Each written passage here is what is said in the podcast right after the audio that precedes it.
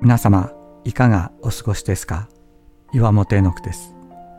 今日も366日元気が出る聖書の言葉から聖書のメッセージをお届けします。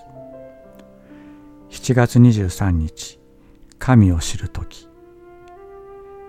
私たちは人生が順風満帆であることを願います。殉教の時私たちは自信と希望にみなぎり自分の存在が神に依存したものだということをほとんど意識することはありません。すべてが自分の力で何とかなると思うからです。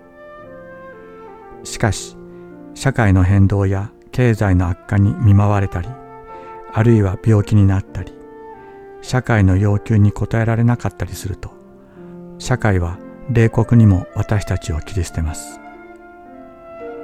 私たちは存在を否定され、苦しみの中に倒れてしまいます。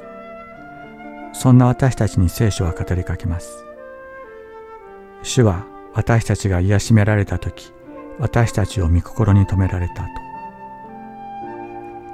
詩編136編23節低められ、癒しめられた時、私たちのそばにやってきて、私たちを支え、引き起こし、生かしてくださる私たちの主、イエス・キリストを知ることができる。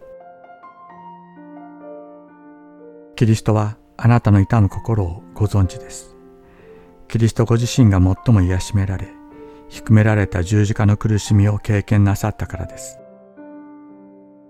今、自分の理想とする自分であることができず、苦しんでいる方がいらっしゃると思います。しかし、この時こそ私たちが生きていた自分という閉じた世界に穴が開き、キリストの永遠の世界との扉が開くのです。絶望してはなりません。